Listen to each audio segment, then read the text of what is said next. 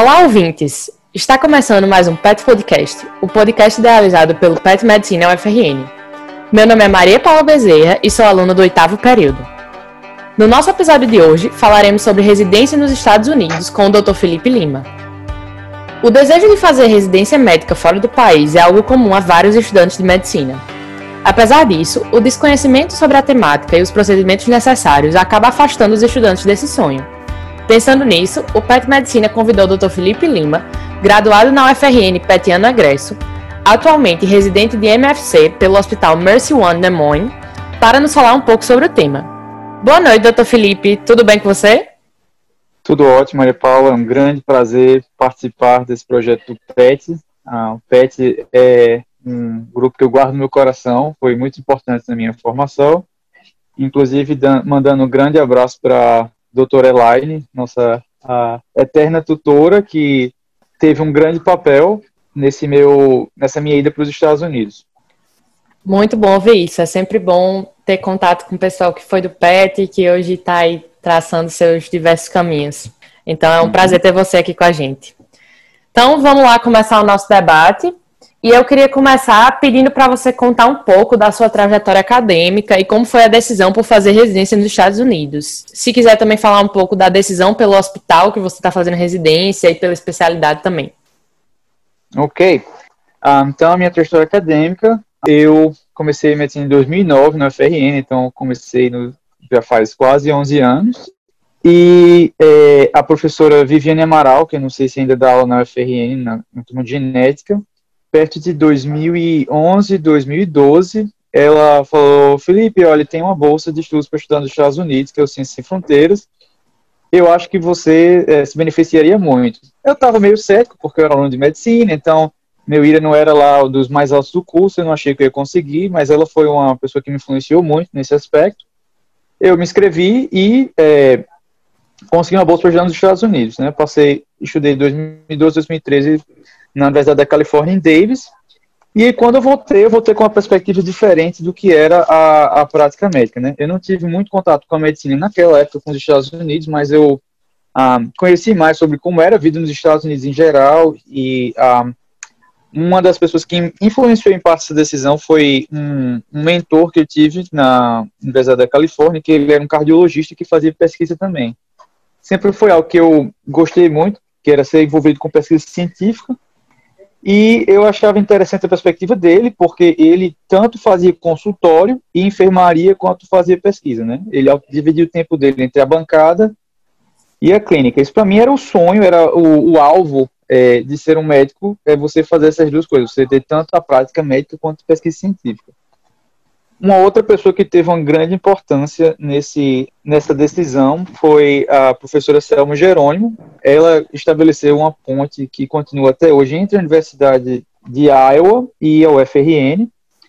E é, conversando com um amigo que conversou, conversou com ela também, ele disse: olha, tem a possibilidade de você fazer é, dois, dois rodízios do seu internato uh, ou fazer rodízios extras na Universidade de Iowa. Isso para mim foi, foi é, fundamental, porque não é muito fácil como um estudante estrangeiro conseguir experiência clínica fora do país, então eu disse, eu vou, eu vou aproveitar essa oportunidade. Fui, uh, fiz, fiz dois meses eh, de estágio na Universidade de Iowa, um mês em uh, oncologia hematologia e outro em nefrologia, e achei fantástico, foi uma experiência muito boa, foi uma experiência que mudou minha vida, Uh, mudou também porque eu conheci a mulher que hoje é minha esposa, que é Chelsea, e é, basicamente foi isso. Depois que eu voltei a Colegral, trabalhei um tempo como médico de família no, no Brasil, na cidade de Montanhas, e também fazendo plantão em, em sala de emergência no, no interior do estado. Chegou o tempo de ir para os Estados Unidos, eu, eu saí do meu emprego e vim para cá para ajudar para ajudar a minha esposa a cuidar da casa, essas coisas assim. E também tive a oportunidade nesse período de fazer pesquisa com a doutora Mary Wilson, que é pesquisadora da Universidade de Iowa, faz pesquisa com leishmaniose. Ela é a, a ponte de contato entre a Universidade de Iowa e a Universidade da UFRN. Ela é professora Selma, tem um trabalho magnífico sobre é, leishmaniose e foi por causa disso que eu vim para cá. Então, basicamente foi isso. Depois disso, foi estudar para fazer as provas, de, as provas para residência para cá. E estou aqui, Acho que esse é um resumo da minha trajetória até agora. Acho que foi um bom resumo é, e assim bem inspirador para o pessoal que está com essa ideia, né? Pelo menos com esse sonho de, de tentar algum estágio, alguma residência fora, de saber que é possível, né? Na nossa faculdade a gente tem algumas referências que acho que, como você citou uhum. aí, talvez seja o primeiro passo de como estabelecer essa ponte entre a UFRN uhum. ou alguma outra universidade aqui do estado do, do Nordeste e o exterior.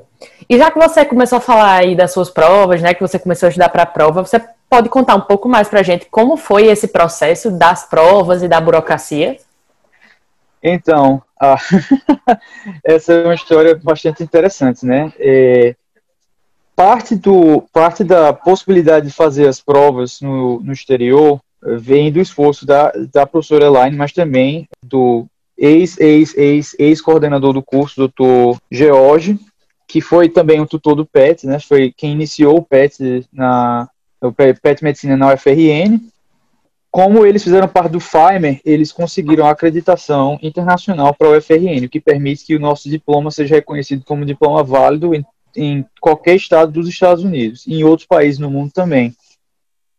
Mas parte da burocracia envolveu também eles, né? Ah, antes de você, para você poder fazer as provas, você precisa preencher uma série de formulários e eles têm que ser certificados pela pessoa certificada pelo Fimer na universidade, que na época eu acho que era o, é, era o Dr. George.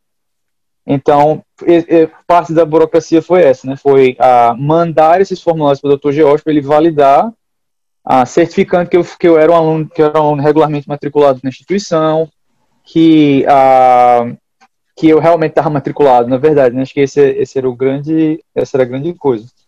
Essa foi a parte que demorou um pouco mais de tempo até conseguir articular tudo. Depois é, foi só foi fazer as provas, né? A burocracia fazer as provas é, é mais isso, é essa conexão entre a coordenação do curso, Dr. George, e o SCFMG, que é o Educational Commission for Foreign uh, Medical Grads, que é a Comissão Educacional para Médicos Graduados no, médicos graduados no exterior. E as provas em si, bom, é, teve uma mudança esse ano, porque para você, você fazer residência nos Estados Unidos, você precisa passar em três provas, que é o STEP 1, o STEP 2 CK e o STEP 2 CS. Para você ter um, uma licença médica nos Estados Unidos, para você ter o, o, equivalente ao seu CRM, você precisa passar em quatro provas. As três primeiras e o STEP 3. Mas para você começar o primeiro ano de residência, você só precisa das três primeiras. Então, a maior parte da burocracia foi isso. Parte da, do processo de obter uma licença médica envolve também a UFRN, então a UFRN teve que mandar o meu diploma da UFRN para os Estados Unidos. Mas é isso. Uma, a minha maior dificuldade com esse processo foi porque faz muito tempo que um médico da UFRN, que se formou na UFRN, chegou, veio para os Estados Unidos. A pessoa antes de mim que tinha feito isso foi o Dr. Gibson Gondin, que é patologista no estado de Indiana. A Amanda Gosson, que é uma que também se formou, formou acho que três, dois, três anos antes que eu me formei, também fez isso, mas assim, eram pessoas que a UFR não tinha um processo organizado para fazer isso. Então, a dificuldade, a burocracia maior foi descobrir quem tem que mandar o papel para que lugar. Foi um pouco trabalhoso, mas tudo deu certo. É, a doutora Elaine ajudou bastante nesse sentido. E a questão das provas, assim, tipo, o que é que você tem que estudar mais, o que é que você achou mais difícil? Sim, a primeira prova, o STEP 1, é uma prova que cai muito o ciclo básico. E no ano que eu é, me inscrevi para residência, o STEP 1 era o que tinha o maior peso para sua, sua nota final. O, a prova de residência aqui é quase como o Enem. Você faz os steps e você tem uma nota neles. Você, é, quando chega o período de inscrição para residência, você manda a sua, a, a sua nota nas provas, o seu currículo, carta de recomendação, para vários programas. Alguns deles decidem se te entrevistam ou não. E depois que eles lhe entrevistam, tem o processo do match, que é o processo onde você, onde você é alocado a um programa. Sobre as provas em si, o STEP 1 tem uma, uma ênfase muito grande em ciências básicas. Eu acho que 30 a 40% da prova é patologia, então é, é muita, muitas questões de, de histopatologia, muitas questões de fisiopatologia cai muita bioquímica também, acho que 10 a 15% da prova é bioquímica, muita fisiologia, 10 a 15%, cai anatomia, embriologia e cai também o que para os estudantes aqui é o mais fácil para mim foi uma das coisas que foi um pouco difícil. Uma das coisas que eu achei difícil foi as questões de ética e competência cultural, né? Porque a gente, a gente como brasileiro tem uma expectativa diferente do que é ser paciente, do que é ser médico, que nem sempre é o que eles consideram a melhor prática aqui nos Estados Unidos. Então, tive que aprender sobre isso e aprender também sobre a organização do sistema de saúde aqui, que é um tópico para um, um, podcast à parte, porque tem muitas coisas que, que a gente não sabe sobre os Estados Unidos, sobre como é que funciona o sistema de saúde aqui, e eu tive que aprender tudo isso para a primeira prova. As outras duas provas você tem que fazer, uma delas é quase como uma OSCE, então quem quem está no internato do, da UFRN não tem muito problema em fazer essa prova, e uma delas é uma prova mais parecida com o modelo de prova de residência do Brasil. Então, são questões clínicas mais focadas no diagnóstico, em você saber é, opções de tratamento. Né? O STEP 2 CK e o STEP 3 são muito parecidos nesse sentido, com a diferença que a ênfase do STEP 3 é você saber o manejo do paciente, especialmente no que chama de disposition, que é você saber esse paciente precisa ser internado, esse paciente precisa ir para UTI, esse paciente precisa, esse paciente pode ir para casa, ou detalhes sobre terapêutica, por exemplo, ah, essa cefalosporina de segunda geração é melhor do que essa outra por causa desse motivo, ou subindicações de procedimentos e coisas assim. Então, foi isso. Esse ano, ou foi ano passado, eles mudaram um pouco a maneira como as provas são organizadas. Eles estão colocando mais componentes da área humanística de medicina e também o STEP 1, que antes tinha uma nota, passou a ser somente que chama pass-fail. Então, ou você, se você atinge o mínimo, ótimo, você passou. Nem importa se você sabe muito, se você sabe mais ou menos. Ah, o que mudou um pouco a ênfase para o STEP 2 CK, que é a prova mais parecida com a residência do Brasil. Entendi. Parece ser bem complexo, assim, acredito que quem tem interesse nesse tema vai ter que se aprofundar um pouco mais, mas deu para ter uma noção uhum. do, do processo geral, de como, de como foi para você trilhar esse caminho. Indo para a parte das diferenças entre Estados Unidos e Brasil, tanto as diferenças, os maiores choques culturais assim que você teve, e eu também tenho curiosidade de saber se você em algum momento sofreu alguma resistência durante a residência por ser estrangeiro, por ser brasileiro? Um, a maior resistência que existe por ser estrangeiro em geral é o filtro das especialidades, né? Porque algumas especialidades aqui nos Estados Unidos elas preferem estudantes americanos. Então, mesmo que você tenha uma nota muito boa nas provas, geralmente eles não entrevistam quem se formou fora do país. Então, por exemplo, ortopedia é uma especialidade muito fechada para estrangeiro. A cirurgia vascular Dermatologia, eu acho que nos últimos 15 anos, somente três estrangeiros foram aprovados na residência de dermatologia ou foram é, conseguiram, conseguiram uma vaga em dermatologia aqui nos Estados Unidos. Neurocirurgia, cirurgia plástica, então é, esse é o maior bloqueio. Quando você entra na residência, não tem a, o, o, bloqueio é menor, né? Nenhum, eu não sofri discriminação por nenhum paciente até agora por ser brasileiro. Aliás, é, a, parece que é uma regra geral que o brasileiro é um povo muito bem quisto no, no programa que eu estou agora, tem muitos pacientes que falam espanhol, então você ser do Brasil ajuda bastante, porque você sabe, você já tem uma certa base do espanhol e a cultura é semelhante. Sobre choque cultural, a experiência mais recente que eu tive, que foi até engraçado, né? Eu estava com uma paciente e eu estava entrevistando ela, estava conversando com ela, e ela estava reclamando, essa consulta está demorando demais. E eu nunca ouvi essa reclamação no Brasil, né? Quando você pergunta ao paciente brasileiro o que, é que mais incomoda ele com o médico, diz assim, aquele médico foi muito rápido, a consulta demorou só 10 minutos, nem olhou na minha cara. Enquanto que aqui, o paciente, como as coisas... Em parte, acho que deve ser pela cultura de ter as coisas muito mais regradas e com tempo marcado, ah, o paciente ele espera que você resolva o problema dele dentro do tempo que a consulta está marcada, né? Então, se você demora demais, ele começa a ficar meio chateado. Ah, se você começa a fazer muitas perguntas também, né?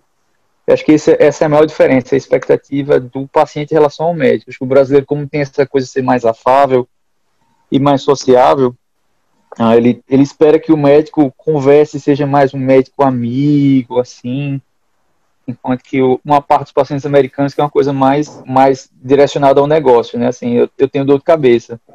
Por favor, não me pergunte sobre a minha tia avó, que, se ela teve câncer de mama, ou se meu cachorro morreu quando eu tinha 17 anos. Sobre prática médica, eu acho que é isso, né? Ah, uma coisa que a diferença mais brutal é a diferença na, na qualidade, não na qualidade, mas na disponibilidade dos recursos, né? Aqui você pede uma tomografia de crânio e você tem resultado em duas, três horas. Eu sei que em alguns grandes centros do Brasil é assim também, ah, mas quando eu quando eu estava na faculdade não era essa não era a realidade. Aqui a atenção primária é muito mais desenvolvida do que eu digo no Brasil, no Nordeste do Brasil, que foi a experiência que eu tive. Isso tem um lado positivo e um lado negativo, né? O lado positivo é que o médico de família, que é a especialidade que eu estou fazendo, tem um papel muito mais ativo e amplo do que do que, eu, do que eu havia observado no Brasil, faz o manejo de, de mais doenças, trabalha também como diarista na, no hospital. Por outro lado, os especialistas têm uma função meio que, meio que especializada. Eles, eles cuidam da caixinha deles, né? Então, o cardiologista vai falar só sobre o coração do paciente, o nefrologista vai falar só sobre os rins ele, na, se você lê a, a evolução deles, ele vai dizer manejo diabetes é, com o, o time primário, né, com o, com o hospitalista. Manejo, de tal, manejo da insuficiência renal pelo nefrologista. Então, a medicina aqui, por bem ou por mal, é muito mais compartimentalizada do que no Brasil. E tem suas vantagens e desvantagens. A vantagem é que você tem mais especialistas envolvidos, então você tem mais conhecimento envolvido, mas a desvantagem é que quando o paciente tem um problema complexo que envolve várias especialidades, acaba que cada um faz o seu e alguém tem que fazer o meio de campo, e quem faz isso geralmente é o, o hospitalista, que pode ser tanto alguém que fez uma residência em medicina interna quanto em medicina de família. Ficou clara a resposta à pergunta? Ficou, ficou sim. Assim, acho que deu para entender essas diferenças que você está falando da medicina daí e da medicina daqui, tanto por parte do paciente quanto por parte do médico. E já que uhum. você começou a falar das diferenças da medicina em si, se você puder falar um pouco, apesar de que você não fez residência aqui, mas acredito que assim, conversando uhum. com um colega, você deva ter uma noção de como é. E aí você podia falar um pouco das principais diferenças entre a residência médica do Brasil e a dos Estados Unidos, falando assim de Sim. pontos positivos e negativos. Então, quando eu comecei essa jornada um, de, de, vir para cá, meu pensamento era muito relacionado à ciência. Depois, quando eu conheci minha esposa, vim para cá por causa dela, né? E foi por isso que eu vim para a Iowa, foi por isso que escolhi medicina de família, porque é uma especialidade que os dois poderiam fazer. E é uma especialidade que tem um campo de atuação muito amplo. Você pode atuar é, na emergência em, em, hospitais mais rurais, você pode atuar fazendo somente consultório, pode atuar fazendo uh, enfermaria, mas uh, assim uma diferença muito grande entre o Brasil e os Estados Unidos é a remuneração do residente, né? O residente aqui nos Estados Unidos ganha, em média, 4 mil dólares por mês bruto, mais ou menos. O que, mesmo se você for, mesmo se o real fosse igual ao dólar, é quase o dobro do que a bolsa normal de residência é, que eu acho que é 2 mil reais, uma coisa assim. E a qualidade de vida que você leva como residente nesse sentido, pelo menos na questão financeira, é muito maior. Parte disso é necessário porque se você não tem residência, você não pode trabalhar como médico nos Estados Unidos. A não ser que você esteja na residência e você possa dar plantão. Aí é outra diferença também. O residente aqui só pode dar plantão na maior parte dos estados a partir do segundo ano de residência ou, em alguns estados como na Califórnia, depois de três anos de residência. E aí o plantão do residente é outra coisa também, né? Porque o plantão do residente aqui nos Estados Unidos paga mais ou menos 100 dólares por hora. Então, você, você, se você der um plantão de 12 horas, você ganha 1.200 dólares, cada plantão que você dá. Entendi. E, assim, tem alguma diferença na, no programa de residência ou você acha nessa parte parecido? Assim, eu tem, tem algumas diferenças, né? Por exemplo, ah, que algumas diferenças são pontuais, como por exemplo, medicina de família aqui nos Estados Unidos são três anos e no Brasil são dois clínica médica aqui são três anos, cirurgia geral são cinco anos, que desencoraja algumas pessoas a fazer. A maneira como a residência é organizada aqui é semelhante no Brasil, quer dizer, você tem bastante serviço para fazer, você, você é o médico que toca o serviço no hospital, mas eles, eu acredito que eles têm mais regras para proteger os residentes, né? Então eles têm, eles têm políticas para limitar a quantidade de horas que você pode trabalhar, limitar a quantidade de horas que você trabalha depois de dar um plantão. Ah, você tem que ter pelo menos um dia em sete que você folgue. Se você der um plantão de 24 de, se você der um plantão noturno, você tem que ter 24 horas de repouso até o próximo plantão. Ah, e eu acho que isso contribui bastante para a saúde mental do residente, né? Óbvio que nem todos os programas seguem a risca essas regras, Mas o fato de que elas existem, ah, eu acredito que ajuda, ajuda bastante, é uma diferença grande. Medicina é muito, é muito semelhante em, em todos os lugares do mundo. Outra diferença que eu vejo aqui é aqui tem muito mais papelada para preencher. Muito, muito, muito mais papelada. É, é, impressionante. A quantidade de documentação que você tem que fazer como residente do Brasil é muito maior. Então, por exemplo, cada vez que eu leio um eletro, eu tenho que documentar todos os eletros que eu li e mandar para alguém validar que eu li esses eletros, porque vai para o meu currículo. Cada procedimento, cada paciente que eu vejo tem que ser documentado e tem que ser registrado e conta. Com, eles têm um, um, um, registro de procedimentos que é, eles têm um, uma, uma, uma, medida de competência. Então, para que você possa ser considerado competente em eletrocardiograma, por exemplo, você tem que ter lido é, de forma independente 50 eletrocardiogramas. Para você ser competente em fazer parto vaginal, você tem que ter feito pelo menos 40 partos vaginais. É, com supervisão, claro, né? Tudo, tudo é feito com supervisão, mas assim, você é o principal ator. Para que você tenha competência em ler raio-x, você tem que ler 100 raio-x de tórax e por aí vai. Então, pelo que eu observei, assim, eu não tenho, não conheço muitos detalhes de residência no Brasil, mas até onde eu sei, ou pelo menos o que eu observo dos residentes é que não era dessa forma que a coisa era feita. Entendi. Uma pergunta agora, assim, um pouco pessoal, da sua opinião. Você falou que pela uhum. sua história, os maiores motivos de você querer ir para aí foram ter conhecido a sua esposa, que é americana, e uhum. o fato de você gostar muito de pesquisa. E no caso, eu imagino que você queira morar aí, né? Sim. Viver o resto da sua vida aí. É, para uma pessoa que, que quer morar aqui no Brasil, você acha que valeria a pena fazer residência aí para voltar? Ou você acha que não é tão, não vale tanto a pena assim?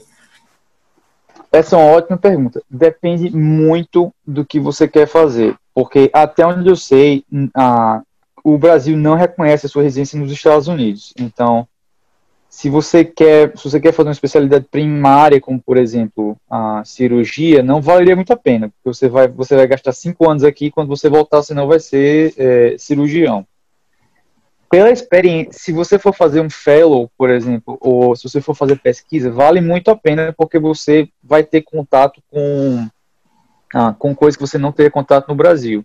O dinheiro aqui flui muito mais facilmente do que flui no Brasil. Então tem muito mais dinheiro para pesquisa, tem muito mais dinheiro para o que você imaginar.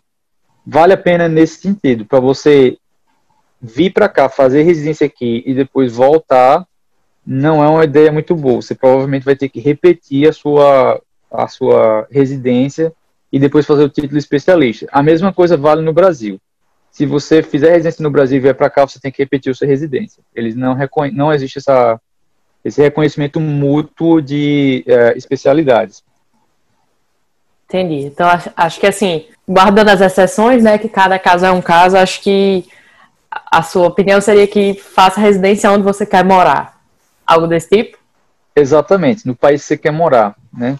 Mas experiência fora, é, não, experiência fora como residente não é tão difícil. Para você, é, se você é residente, por exemplo, de clínica médica no UOL, ah, não, é, não é impossível, nem é tão difícil assim você conseguir fazer um estágio, por exemplo, em Iowa. Agora, com, com Covid, acho que fica muito mais difícil, porque a entrada de estrangeiros está muito restrita, especialmente a entrada de brasileiros nos Estados Unidos, porque o nosso país, infelizmente, não está fazendo tão bem o seu dever de casa. Os Estados Unidos também não estão fazendo bem, né? Ah, os números são muito semelhantes por causa de viagens tão restritas. Mas pós-pandemia, vale a pena você fazer um estágio para você conhecer como são outros serviços, né? Com certeza, acho que é uma experiência assim muito rica, tanto no âmbito profissional quanto pessoal. Que a última pergunta que eu tenho, tentando colocar tudo que a gente conversou assim para um ponto mais prático. Se eu sou uma estudante da UFRN ou de alguma outra universidade aqui perto e eu sei que eu quero fazer residência nos Estados Unidos. Existe alguma coisa que você aconselharia essa, essa pessoa fazer? Algum ponto importante que ela deva buscar no currículo desde que ela entrou na faculdade? Ou uhum. algum e-mail que ela deva mandar para alguém? Alguma coisa mais prática assim? Uhum, claro. É, então, assim, né, eu estou acalentando um projeto de, talvez daqui a dois, três anos, montar um serviço para ajudar as pessoas justamente com isso, né? Eu tive que descobrir tudo na marra, descobrir o que, é que, o que, é que era importante, o que, é que não era, quais são as coisas mais importantes que você tem que fazer com um estrangeiro para ser médico nos Estados Unidos. A primeira delas é ter uma experiência clínica aqui no hospital universitário. Então, se você está no curso de medicina da FRN, procure uma universidade que tem convênio com, com a UFRN, eu crio o convênio, você vá atrás de, de quem é a pessoa que faz essas relações. Ah, na UFRN, eu creio que quem media esse tipo de, de acordo é a Secretaria de Relações Internacionais, a SRI, que inclusive quero deixar aqui o meu agradecimento, porque ajudou muito nessa questão do estágio, do estágio em Iowa e do Ciência Sem Fronteiras. Ah, então, essa é a primeira coisa. A segunda coisa que você tem que fazer é pesquisa. Eles valorizam muito, muito, muito a publicação de artigos científicos, a apresentação de trabalhos, tanto nacionais quanto internacionais. Quem quer vir para cá precisa focar nessas duas coisas. Estágio de extensão conta, mas nem tanto. Ah, atividades de caridade são importantes, eles demonstram um, um perfil variado e também uma disposição para servir. Então, algumas atividades de extensão do PET eu acredito que são inclusive é, revolucionárias e que, quando eu menciono, as pessoas ficam bem interessadas, como contagiar, por exemplo, são atividades que quem tem interesse em vir para cá deveria se focar.